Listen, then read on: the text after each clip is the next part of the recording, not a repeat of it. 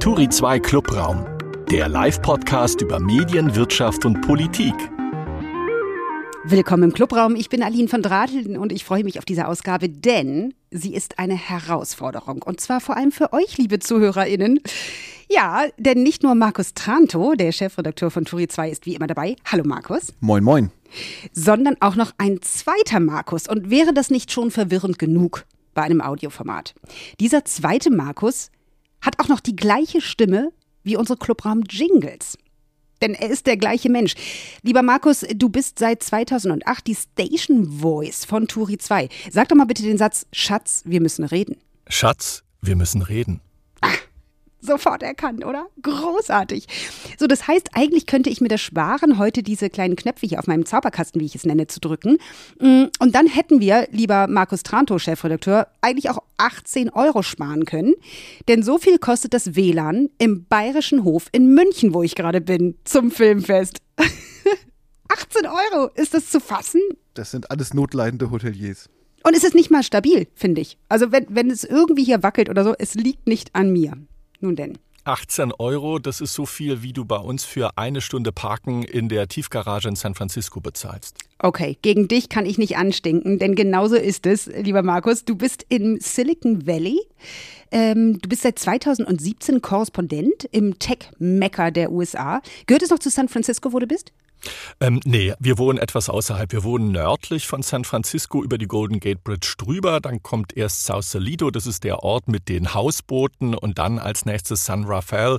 Ich fahre so 15 bis 20 Minuten, wenn es gut läuft. Kein großer Verkehr ist nach San Francisco rein, aber wir ähm, sind etwas außerhalb gezogen. Wir haben vorher im Silicon Valley gewohnt, aber meine Frau arbeitet hier auch ähm, und sie ist versetzt worden und äh, deshalb sind wir da relativ nah an ihre Arbeitsstelle gefahren und ähm, man muss ehrlicherweise sagen, das Silicon Valley ist schon sehr, sehr hektisch. Das ist sehr dicht und sehr voll und sehr gedrängt. Und äh, da tut es manchmal ganz gut, wenn man dann etwas außerhalb wohnt und dann immer nur reinpendelt. Und dann hast du ein bisschen mehr Zeit auch noch für deine Arbeit, denn du bist außerdem Teil des Tech-Podcasts Geek Week nennt sich das Ganze. Was heißt das auf Deutsch, Geek? Geek ist äh, sozusagen äh, einer, der sich mit äh, Technik beschäftigt, sich damit gut auskennt, der nicht unbedingt adipös ist ähm, und auch nicht auf der Couch Chips ist. Das ist dann eher der Nerd.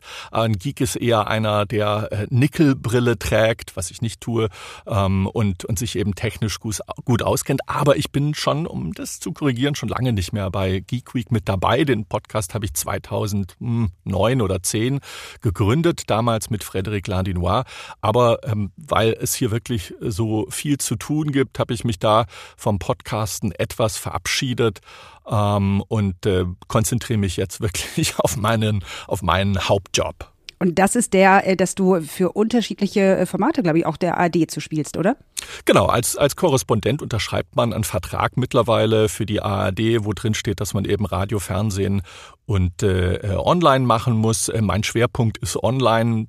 80 Prozent, 90 Prozent würde ich sagen, aber ähm, ich mache auch relativ viel Fernsehen von hier aus meinem kleinen Studio ähm, für vor allem Tagesschau 24 ähm, und dann eben äh, regionale Sender, wenn die nach San Francisco schalten wollen, wenn zum Beispiel mal mit der Facebook äh, vom Netz geht und ausfällt und die wissen wollen, warum das so ist, ähm, dann äh, wird, äh, kann zu mir ins Studio geschaltet werden. Sehr gut. So, und ich freue mich, ich habe jetzt schon was gelernt, also, äh, dass man im Silicon Valley nämlich 500 äh, verschiedene Wörter für Nerd hat. Geek habe ich schon gelernt. Okay, so.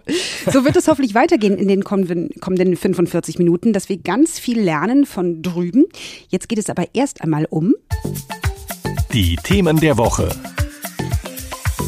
Wir schauen zu Beginn uns die Woche aus deinem Blickwinkel an, lieber Markus. Du hast drei Themen ähm, zu drei Meldungen der Woche mitgebracht. Bitte schön. Ja, also zum einen geht es natürlich um das große Thema Abtreibung hier in den USA. Der Supreme Court hat ja genau vor einer Woche ähm, gesagt, dass äh, ähm, in den USA nicht mehr ähm, Abtreibung legal ist und viele Bundesstaaten haben das mittlerweile auch schon umgesetzt. Da sind sogenannte Trigger-Gesetze in Kraft getreten und äh, hier in den USA geht vor allem in diesen Bundesstaaten die Angst um, dass eben jetzt die Strafverfolgungsbehörden ähm, Frauen ausfindig machen können, die eben abtreiben oder abgetrieben haben. Ähm, wie können sie das? Indem sie zum Beispiel per Gerichtsbeschluss Zugriff bekommen auf bestimmte Apps oder eben zu den Googles und den Facebooks hinmarschieren oder zu Uber, einem Fahrdienstleister und sagen, hey, ähm, sag uns doch mal bitte, zeig uns bitte mal den Reiseverlauf von Frau XY und äh, wenn dann die quasi vor einer Abtreibungsklinik hier in Kalifornien, was ein Bundesstaat ist, der Abtreibung, äh, wo Abtreibungen legal sind, wenn also dort ausfindig gemacht werden kann, dass diese Frau eine Abtreibungsklinik besucht hat, dann kann sie in Texas verklagt werden und die Leute, die ihr geholfen haben dabei, also der Uber-Fahrer zum Beispiel, der kann dann ähm, auch äh, verklagt werden ähm, und belangt werden. Und äh, ja, das ist in, in, den USA ein großes Thema, ähm, weil tausende Frauen äh, diese Zyklus-Apps gelöscht haben, aber nicht nur das. Ähm, was ganz komisch eigentlich ist, dass diese großen Tech-Unternehmen, allen voran Google, aber auch der Facebook-Mutterkonzern Meta, in den vergangenen Tagen geschwiegen haben, nämlich zum Thema, was machen sie eigentlich mit den Daten, die sie gesammelt haben und die sie fortwährend sammeln auf unseren Handys? Was machen sie eigentlich in dem Fall, wenn dann so ein Staatsanwalt aus Texas ankommt und sagt, so, jetzt hätte ich gern mal bitte diese Daten. Ähm, und äh, das äh, regt viele Leute ja auf. Das ist alles ein bisschen mittelalterlich, klingt das für mich. Das, das ist. Das ist furchtbar. Äh, äh Ganz schlimm. Meine Frage jetzt auch sofort. Ich warte auf die Bilder von Millionen von Frauen und gerne auch Millionen von Männern, die dagegen auf die Straße gehen. Was, was ist da los? Warum sehen wir diese Bilder noch nicht? Gibt es da noch keine Gegendemonstration? Doch, doch, die Bilder gab es vergangenes Wochenende am Samstag und am Sonntag und äh, auch gleich am Freitag, als das Verfassungsgericht sein Urteil bekannt gegeben hat. Da sind tausende Menschen in den ganzen USA auf die Straße gegangen, haben demonstriert. Hier in San Francisco, auch am Samstag und Sonntag gab es äh, äh, Proteste. Also äh, da gab es schon ein, ein deutliches Bekenntnis dafür, äh, wie unsinnig dieses Urteil ist. Und wenn man sich die Meinungsumfragen anguckt, selbst unter den äh, Konservativen, unter den Republikanern, republikanischen Wählern ist doch äh, eine Mehrheit dafür, dass Frauen natürlich dieses Recht haben sollten, über ihren Körper selbst bestimmen zu dürfen. Ähm, aber das ist eine einsame Entscheidung extrem konservativer Kreise gewesen und des mittlerweile konservativ dominierten obersten Verfassungsgerichts. Ja, das Erbe noch von Donald Trump. Ja, ähm, von mir aus gerne noch mehr Bilder davon. Äh, ich finde, dass das Thema nicht genug äh, diskutiert wurde. Natürlich haben wir das alle mitgekriegt, aber ich äh, erwarte weltweit im Grunde dagegen noch Demonstrationen. Und es ist ja auch nicht nur unsinnig, es ist absolut frauenverachtend. Gibt es denn etwas, was dich auch diese Woche gefreut hat, lieber Markus? Na, äh, ich habe einen Beitrag gemacht über äh, diese Nachwehen zu ähm, Franziska Giffey's äh, Interview mit dem gefakten Klitschko-Bürgermeister aus Kiew und habe dort mit einem Wissenschaftler von der Berkeley-Universität gesprochen, Hani Farid. Und das ist einer der weltweit führenden Wissenschaftler, wenn es um forensische Gutachten von gefälschten Bild- und Videomaterial geht. Und der hat etwas gelacht und gemeint, das war mit Sicherheit kein Deepfake, mit hoher Wahrscheinlichkeit kein Deepfake, sondern einfach nur ein gut gemachter Zusammenschnitt, wo dann eben die passenden Antworten automatisch eingespielt wurden. Und weil wir eben alle diese Videokonferenzen so gewohnt sind und auch äh, oft feststellen müssen, dass die Bildqualität nicht perfekt ist, dass der Ton nicht lippensynchron ist, die Bilder manchmal ruckeln, da sind wir nicht mehr so aufmerksam beim Hingucken und deshalb vermutlich konnte man der regierenden Bürgermeisterin von Berlin dort diesen, äh, diese Gefälle gefakten Aufnahmen unterjubeln. Aber Hani Farid sagt auch, es ist ein Trend, dass äh, immer mehr Live-Videos gefaked werden können, dass es wirklich richtige Deepfakes gibt, dass sozusagen ein Avatar ähm, in einer Zoom-Konferenz erscheint, der so aussieht wie die Originalperson, lippensynchron ähm, die den Mund bewegt und dass dann via Tastatur die andere Seite sozusagen äh, Sätze eingeben kann. Und dieses funktioniert immer besser. Und das Verrückte ist, man braucht keine hohe Bandbreite mehr, um solche Avatare auszuführen, sondern es sind wirklich nur eine kleine, geringe Internetleitung mit geringer Bandbreite ist da nötig, um diesen Spuk perfekt zu machen. Und du bist dann natürlich direkt an der Quelle im Silicon Valley. Mir hat das Angst gemacht, gebe ich zu, am Anfang, als nicht genau klar war, was sich dahinter verbirgt. Es war natürlich auch ein bisschen lustig, muss ich sagen, dass also ausgerechnet, bei allem Respekt für meine Bürgermeisterin, ich wohne hier in Berlin, äh, Frau Giffey ähm, sich ja eigentlich hätte auskennen müssen mit gefakten Dingen, ne? nachdem sie also ihren Doktortitel Wegen Plagiats. Oh, das ist Ab aber böse. Ja, natürlich. Apropos, was hat dich denn diese Woche amüsiert? Mm, amüsiert hat mich äh, noch eine Meldung.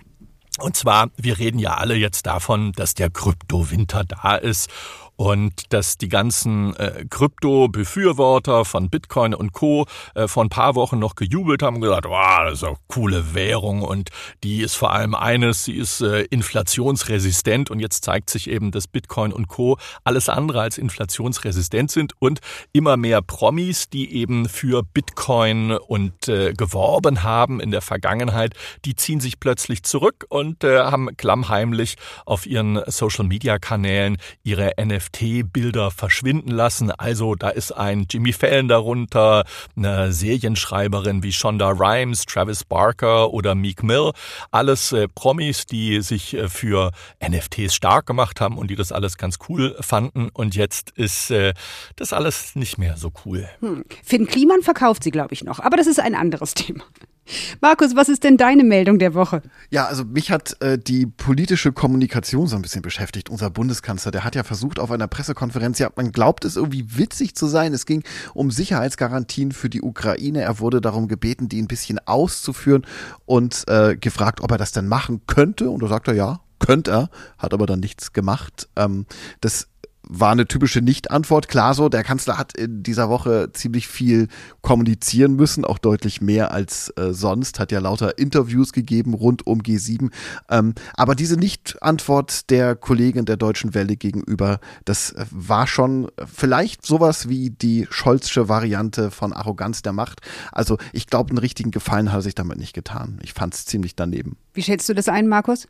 Hm? Es gibt einen sehr guten Kommentar meiner Kollegin vom Bayerischen Rundfunk, Barbara Kostolnik, empfehle ich sehr zu lesen. Ich habe ihn gestern ähm, mit Freude gelesen auf tagesschau.de zu genau äh, diesem Vorfall. Und äh, sie sagt auch das, was Markus Tranto sagt. Äh, ähm, Scholz äh, reagiert zunehmend arrogant äh, und fällt in seinen alten Modus sozusagen wieder zurück. Der Spiegel hat ja auch ähm, ähm, wenige Wochen nach Ausbruch des äh, Ukraine-Krieges Weltkrieges, da ja ein ganz langes, äh, tolles Stück dazu gehabt, in äh, dem äh, der Scholz äh, näher beschrieben wurde und eben auch diese Arroganz, die er an den Tag legt und diese Zögerlichkeit, die so gar nicht dieser Zögerlichkeit von Merkel entspricht, sondern ähm, der, der einfach die Zeichen der Zeit nicht erkennt und der nicht merkt, wie äh, es in der Gesell was in der Gesellschaft vorgeht und wie die Gesellschaft tickt. Und äh, das zeigt sich einmal mehr wieder. Ähm, ähm, ich habe mich sehr geärgert. Ich habe mich auch deshalb geärgert, weil ich diesen Kanzler äh, gewählt habe. Das würde ich jetzt äh, auf keinen Fall, auf keinen Fall mehr tun. Ich habe mich aus anderen Gründen geärgert. Ich habe mich geärgert, weil das so als Clip rumging und alle haben ihre Scherze darüber gemacht. Ähm, die Frage ist aber, wurde denn nachgehakt? Oder nimmt man das einfach so hin? Naja, da hat er wieder rumgescholzt. Ich, ich befürchte, dass man sich nicht nur in journalistischen Kreisen daran gewöhnt, nur noch kleine Häppchen, kleine Clips zu verdauen und die dann alle Akta zu legen. Ähm, eigentlich ist das ein ganz schöner Skandal gewesen. Eine wichtige Frage. Die Kollegin von der Deutschen Welle ist, glaube ich, sogar selbst Ukrainerin. Ähm, das war keine schöne Sache. Da hätte man nachhaken müssen. Aber äh, wir hatten auch schon andere Kanzler in diesem Land, äh, die die Presse nicht gut behandelt hat. Ich glaube, Helmut Kohl hat seinerseits damals äh, Journalistinnen äh, gerne auch mal mit seinen kleinen Butterpäckchen beworfen. Ich erinnere mich dunkel, ja. Ähm, meine Meldung der Woche ist, ähm, habe ich nicht gelesen, habe ich live erlebt, gestern Nacht nämlich. Wie gesagt, ich bin hier gerade ähm, auf dem Münchner Filmfest unterwegs und von meinem Auftraggeber im Bayerischen Hof untergekommen. Die haben da, glaube ich, ganz gute Pressekonditionen, muss ich mal ganz kurz erwähnen. Und tatsächlich ist Queen hier auch gerade untergebracht, also zumindest der Rest von Queen, der noch übrig ist. Die haben hier gestern Abend ein Konzert gegeben in München.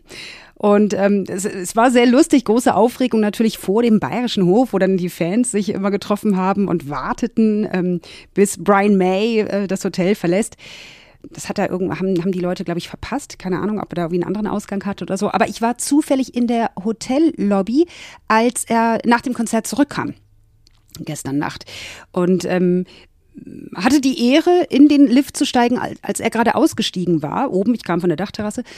Und wie hat's im Lift gerochen? Furchtbar. Ist gemüffelt? Es war furchtbar. Es war Schweiß und Whisky und Ugh. drei Wettertaft. Ihr kennt die Frisur von Brian May, der, der sieht aus wie ich. Ich hätte ihn gerne Daddy gerufen, einfach damit er sich ganz doll erschreckt.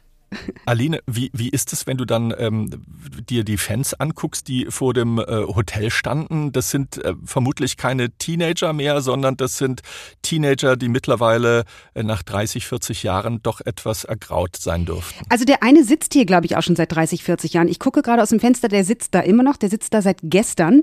Äh, der hat mittlerweile sein T-Shirt gewechselt, der trägt jetzt gerade eins von Status Quo. Und ich weiß nicht, ob das selber im Grunde seine Haltung mittlerweile ist. Denn was ich sagen wollte, ich wollte ja nicht nur klatschen hier aus dem Bayerischen Hof. Äh, die Fangemeinde war sehr wütend, als Brian May also gestern aus dem Van ausstieg und einfach an den vorbeiging, zack, in den äh, Fahrstuhl, wo ich dann später reinging und es äh, stank wahnsinnig.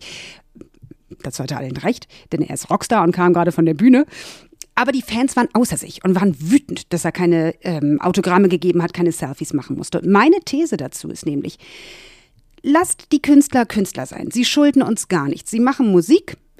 Und es ist im Zweifel besser, wenn KünstlerInnen sich nicht unbedingt zu allem äußern. Wir erinnern uns an die Corona-Zeiten und die Schauspieler. Hat er denn wenigstens sein Zimmer zertrümmert?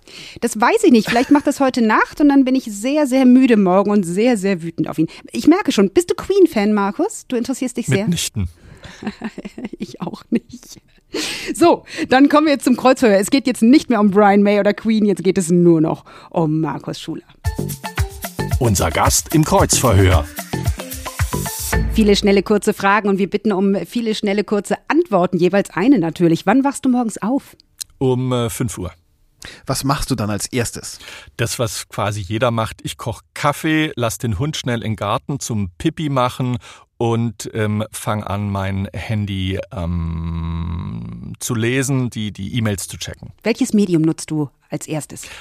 Ist E-Mail ein Medium? Hm, ich, naja, ich meine, wir wollen natürlich gerne hören, was du so liest, was du so hörst, wie du dich informierst. Kommt natürlich auf die Mails drauf an, wenn du direkt von Joe Biden Na, ich habe morgens immer äh, sind die die ganz ist der E-Mail-Account voll mit den ganzen Newslettern ähm, und die überfliege ich meistens der von Protocol und äh, äh, der New York Times und nebenher läuft ab und zu dann das lokale Fernsehen, meistens Fox 2 News aus San Francisco. Die sind eigentlich ganz gut immer informiert. Hm. Welche Medien sind über den Tag so für dich die wichtigsten? Das wichtigste Medium ist eigentlich techmeme.com. Wer über die Tech-Branche berichtet, das ist ein News-Aggregator und dann natürlich die New York Times und lokal. San Francisco Chronicle ist nicht immer die zuverlässigste Zeitung.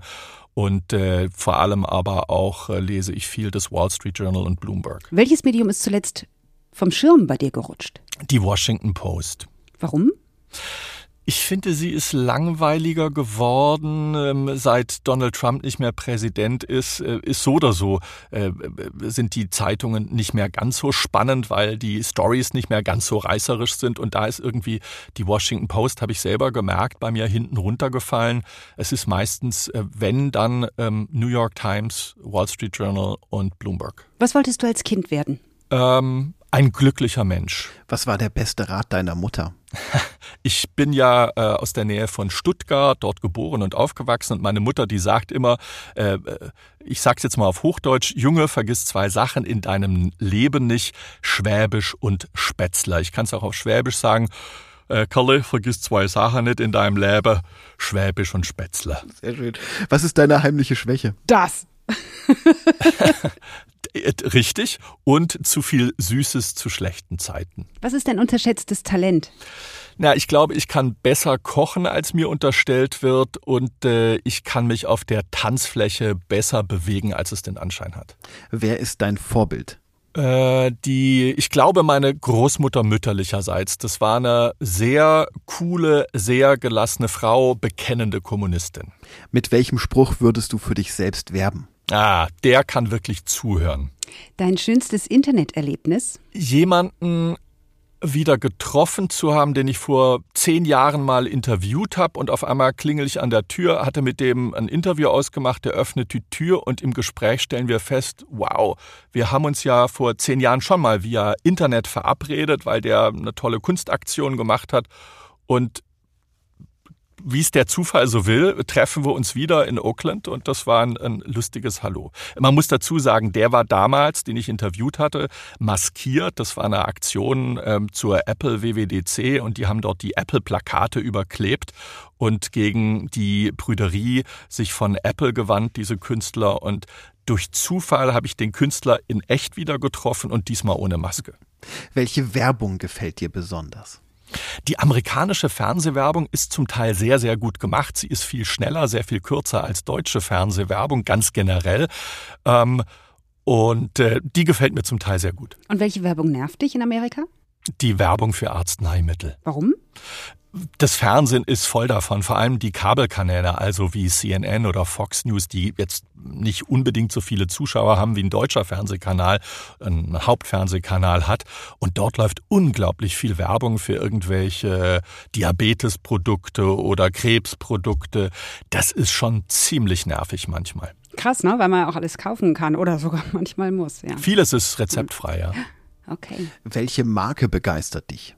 Nicht Tesla. In letzter Zeit muss ich sagen, ähm, Volkswagen, die machen A, eine sehr gute Werbung hier in den USA und die sind unglaublich beliebt geworden, vor allem die Elektro-SUVs von Volkswagen. Ich war kürzlich bei einem Volkswagen-Händler und der hat gesagt, ich krieg einen neuen Elektro-SUV aus Deutschland auf einen, auf einen Fahrzeugpark und der ist innerhalb von wenigen Stunden, äh, rollt er wieder weg, weil die Leute ähm, äh, die Fahrzeuge kaufen. Volkswagen macht da sehr viel, sehr richtig und die laufen so langsam Tesla den Rang ab. Was war dein Abi-Durchschnitt? Oh, muss ich das sagen? Nee. Aber mach mal, finden wir gut. Ich glaube 3,0. Ach guck mal, jetzt haben wir dich alle richtig Aber es war ein, Baden, war, war ein baden-württembergisches Abitur. Ja, aber ist doch viel sympathischer, weil es ist geschafft zu haben, glücklich zu Ah. sein, im Silicon Valley wohnen. Ich habe Nicht so ein Streber. Ich habe damals meinem, meinem Vater fast einen Herzinfarkt verpasst. Ähm, ich habe ihn angerufen und gesagt, du Papa, ähm, ich habe das äh, Abiturzeugnis bekommen und ich muss dir sagen, ich bin leider durchgefallen. Und dann äh, war erst äh, sekundenlanges Schweigen und da habe ich gesagt, nee, nee, ich habe es geschafft. Und äh, Schlau. äh, dann, Clever dann war er sehr, sehr glücklich und die 3,0 hat er dann auch verdaut. Womit, Markus, hast du dann dein erstes Geld verdient? Oder auch vorher schon, man weiß es nicht. Ich habe immer nebenher für äh, Medien gearbeitet. Ich habe äh, für eine Lokalzeitung ähm, im Landkreis Esslingen angefangen, die Nürtinger Wendlinger Zeitung, damals äh, als Fotograf mit 14, 15 äh, Bilder gemacht, um mein Fotolabor zu finanzieren. Und irgendwann ist man dann in das Schreiben reingerutscht. Und dann kam in Baden-Württemberg der Privatfunk auf und ich habe bei RTL Radio angefangen in Stuttgart. Die haben mehrere Formate von dort gesendet, auch deutschlandweite Formate. Und äh, da habe ich äh, sozusagen dann meine erste, mein, mein erstes Geld verdient und war sehr stolz darauf, neben der Schule äh, so, ein, so ein Einkommen zu haben und im, im Radio arbeiten zu dürfen. Was hättest du früher gerne über deinen jetzigen Beruf gewusst? Uh, das ist eine echt schwierige Frage. Ich glaube, der Beruf hat sich so stark verändert von analog. Also damals hat man noch mit Bändern geschnitten, 1992, 93, als ich angefangen habe. Und dann wurde es Ende der 90er Jahre, wurde alles digitaler. Ähm, das konnte man nicht vorhersagen, aber die Entwicklung, die war spannend und ich finde, das war gut, diese Entwicklung mitgemacht zu haben, denn ich kenne beide Seiten noch. Was war der schlechteste Ratschlag, den du je erhalten hast? Auch eine sehr schwierige Frage. Nicht gegen bestimmte Dinge etwas zu unternehmen ähm, und erstmal abwarten und aussitzen, äh, das ist, glaube ich, ein schlechter Rat, was ich von einem meiner ehemaligen Chefs gelernt habe, der auch mal Pressesprecher von Angela Merkel war. Der hat immer gesagt, wenn irgendwo etwas anbrennt, dann sofort sich mit der Sache auseinandersetzen und sich drum kümmern und nicht darauf warten, dass sich das von selbst löst und auch die Leute direkt kontaktieren und nicht lange warten. Welches war deine erste Demo? Das weiß ich noch, das war der Nachrüstungsbeschluss, äh, per, da ging es um die Pershing 2 Raketen und äh, meine Eltern haben uns Kinder äh, mit auf die Schwäbische Alb genommen und dort gab es dann so Menschenketten. Da haben ähm, ähm, meine Eltern dagegen protestiert. Schwarz, Rot, Grün, Gelb. Welches ist deine politische Farbe? meine politische Farbe, die hat ein wenig gewechselt. Ähm, die ganze Zeit oder häufig in meinem Leben rot. Ähm, Und äh, so in den letzten und immer wieder grün, aber in den letzten Monaten muss ich sagen, ähm, bin ich doch zunehmend begeistert vom Bundeswirtschaftsminister und vor allem auch von der Außenministerin. Das ist einfach eine starke Frau und die beiden sind gerade durch die Ukraine-Krise, wenn man das so von außen überhaupt sagen kann, aus dem fernen Amerika, doch über sich hinausgewachsen. Und das, das sind zwei sehr verantwortungsvolle und gute Politiker, die ernsthaft Politik machen und die auch unbequemen Fragen, so jedenfalls mein Eindruck, wenn ich sie sehe und wenn ich Zeitungsartikel lese, online wie gedruckt oder im Fernsehen sehe, die unangenehmen Fragen nicht ausweichen. Wir haben noch sieben Sätze zu beenden, lieber Markus. Bist du bereit? Shoot. Radio kann extrem spannend und intim sein. Fernsehen ist faszinierend, schnell, aber aufwendig. Die Kommunikation der Tech-Riesen ist oft schweigend, oft schweigend. Am Leben in den USA gefällt mir diese Freiheit in Kalifornien, die Liberalität, die es in diesem Bundesstaat gibt und die Lockerheit der Menschen. Am Leben in den USA gefällt mir nicht dass äh, es immer, dass konservative Kräfte immer stärker werden und das zu befürchten ist, dass so ein Mensch wie Donald Trump äh, wieder im, ins Weiße Haus einziehen könnte. Fox News ist ein äh, Sender, der mit radikalen Meinungen Menschen äh, gewinnt. Äh, und ich finde das sehr zweifelhaft. Dieses deutsche Vorurteil über Amerika stimmt? Dass die Amerikaner manches Mal zur Oberflächlichkeit neigen. Dann danke ich dir sehr. Und eigentlich könntest du jetzt äh, die nächste Kategorie selber ankündigen, denn jetzt kommt dein Jingle. Schatz, wir müssen reden. Der kurze Deep Dive. Ach, ich mag das gerne. So, und ich halte mich auch immer dran, wenn du das sagst. Lieber Markus, wir haben jetzt ein bisschen Zeit zu quatschen. Ähm, wir haben es ja eben schon gesagt, als du 2017 deinen Job als ARD-Korrespondent im Silicon Valley angetreten hast, da hat Turi 2 geschrieben, dass es dein Traumjob ist. Und so wie ich Markus Tranto kenne, äh, ist das nicht einfach eine, äh, so eine Floskel, die er sich ausgedacht hat, sondern das hat er recherchiert. Das ähm, wirst du so gesagt haben.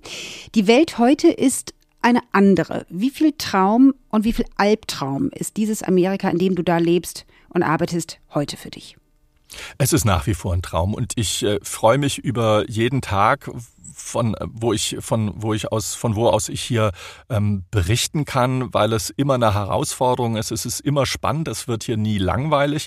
Also es ist nach wie vor ein, ein sehr großer Traumjob. Ich habe es gerade auch schon gesagt. Natürlich mit äh, diesem Damoklesschwert, dass ähm, äh, Menschen der LGBTQ-Community äh, stärkeren Nachteilen ausgesetzt sind in einzelnen konservativen Bundesstaaten wie Texas, dass das Abtreibungsrecht auf Bundesebene Ebene ähm, äh, äh, verschärft wurde. Äh, das sind alles Dinge, die einen im Hinterkopf beunruhigen. Ähm, dennoch, ähm, als Korrespondent ist das natürlich auch immer interessant äh, zu berichten und äh, darüber zu schreiben und äh, ähm, mit Leuten sich zu diesen Themen auseinanderzusetzen. Ich finde es faszinierend, wie, wie dir das leicht über die Lippen geht. LGBTQ. Oh, okay. es hat ein bisschen gedauert bei mir, ich musste es üben. Du hast die Hochzeiten der Trump-Ära miterlebt. Ähm, jetzt hat Joe Biden fast Halbzeit. Wie geht's denn dem Land politisch aus deiner Sicht? Es hat sich, glaube ich, nicht viel verändert. Joe Biden hat in seinen vergangenen zwei Jahren wohl eher enttäuscht. Die Leute sind ernüchtert. Er konnte das nicht umsetzen, was er angekündigt hat, nämlich die Menschen, die beiden großen Lager wieder näher zusammenzubringen. Ähm, es ist die, die, die Unterschiede sind größer geworden. Ähm, es, die, die Feindseligkeiten im Parlament zwischen Republikanern und Demokraten, die sind nach wie vor extrem extrem groß und äh, die Leute sind deshalb von Joe Biden auch enttäuscht, weil er viel angekündigt hat, aber viele Dinge nicht geschafft hat umzusetzen. Da geht es um das Infrastrukturpaket. Es geht aber auch äh, darum, dass er Amerika erneuern wollte. Äh, das hat er nicht geschafft und er hat sich vielleicht auch überschätzt und man merkt eben auch, der Mann geht äh, stramm auf die 80 zu und das ist nicht unbedingt äh, ein Vorteil. Hm. Ich war gerade selber in LA zu Besuch einfach und habe gesehen, wie geliftete Damen in ihren Stilettos so über die Homeless People gestiegen sind Ich fand das ganz furchtbar.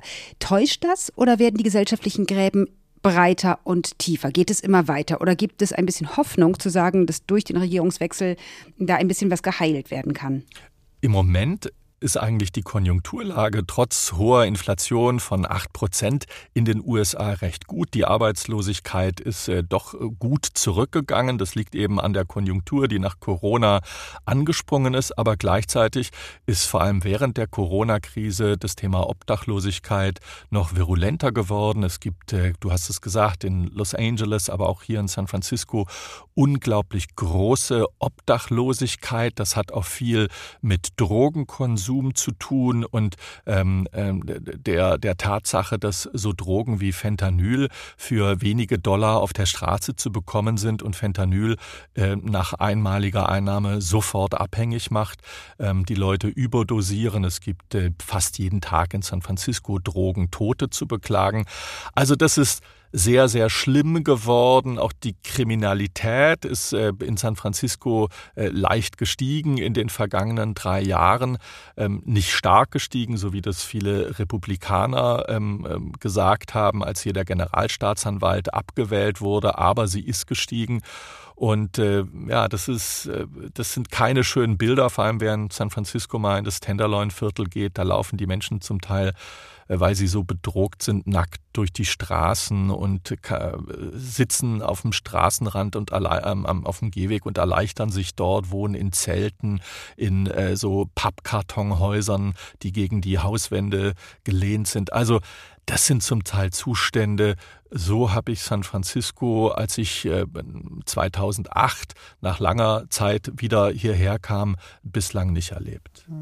Lass uns mal ein bisschen auf die Tech-Riesen gucken. Äh, du berichtest ja mit diesem Schwerpunkt aus, äh, aus dem Silicon Valley. Ähm, wie nah kommt man als deutscher Journalist eigentlich an die Googles und Facebooks und Apples überhaupt ran? Du hast gerade schon in unseren kurzen Fragen äh, bemängelt, dass die oft still sind. Ja, das gilt aber auch für meine amerikanischen Kollegen und Kollegen. Aber es gibt natürlich auch große Unterschiede. Apple ist relativ offen.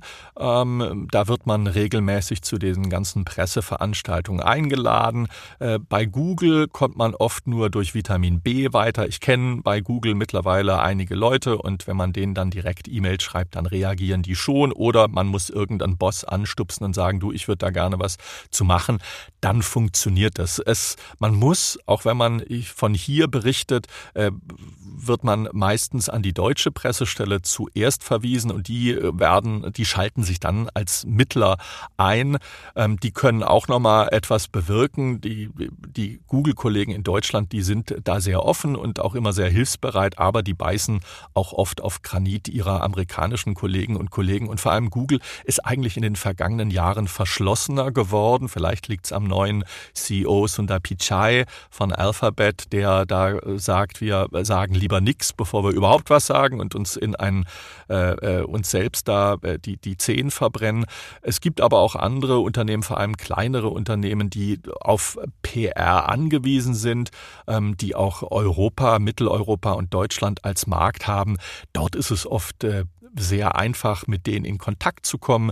Manches Mal ist es so, dass man eine E-Mail hinschreibt äh, und dann sagen die, ach, hast du nicht Bock auf einen Kaffee schnell vorbeizukommen oder lass uns dort treffen oder äh, ich habe kürzlich einen Beitrag über ein Startup gemacht, das, ähm, das die menschliche, menschliche Gene so verändern kann, dass einem wieder Haare auf dem Kopf wachsen, indem sie bestimmte Haarzellen auf dem Kopf verpflanzen. Bei Mäusen ist ihnen das gelungen und dann habe ich denen geschrieben gesagt, hey, ich würde da super gern auch einen Fernsehbeitrag machen, kann ich vorbeikommen? Dann meinten die so, ja, komm halt morgen schnell vorbei. Dann bin ich nach San Jose gedüst, das ist so 80 Kilometer südlich von mir. Und dann meinte ich ja, wo sind eure Mäuse? Ja, die Labormäuse, die sind wieder in San Francisco. Also sind wir, haben uns wieder ins Auto gesetzt, 80 Kilometer nördlich ähm, ins Labor, äh, haben die Mäuse da fotografieren und filmen können. Und äh, also diese, diese Coolheit und diese Lockerheit, auch das Offene, äh, die Offenheit über so Dinge zu sprechen. In Deutschland würde man sagen, oh, ethische Fragen und ah, Genveränderung ist alles ganz diffizil, da sagen wir lieber nichts.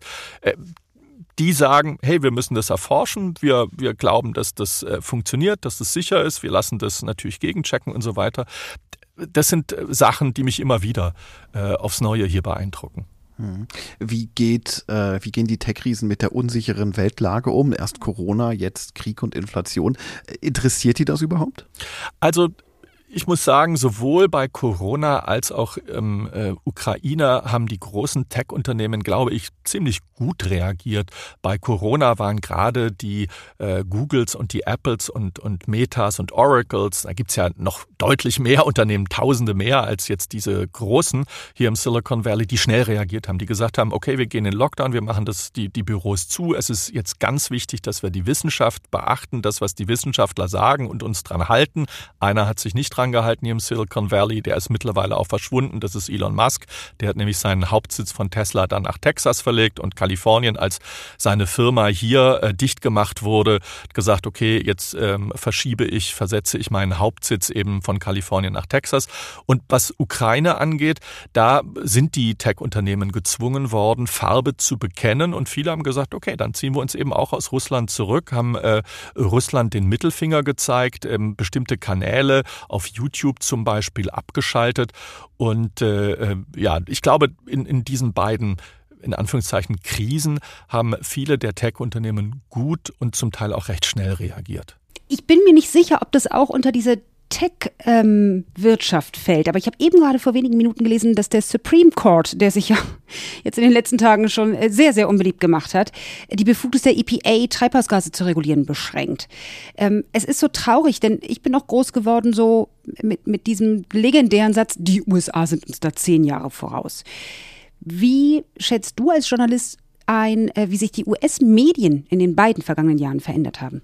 Ich glaube, da sind sich viele Medien auch treu geblieben, ähm, gerade so die, die großen Fernsehsender, aber auch Washington Post und New York Times.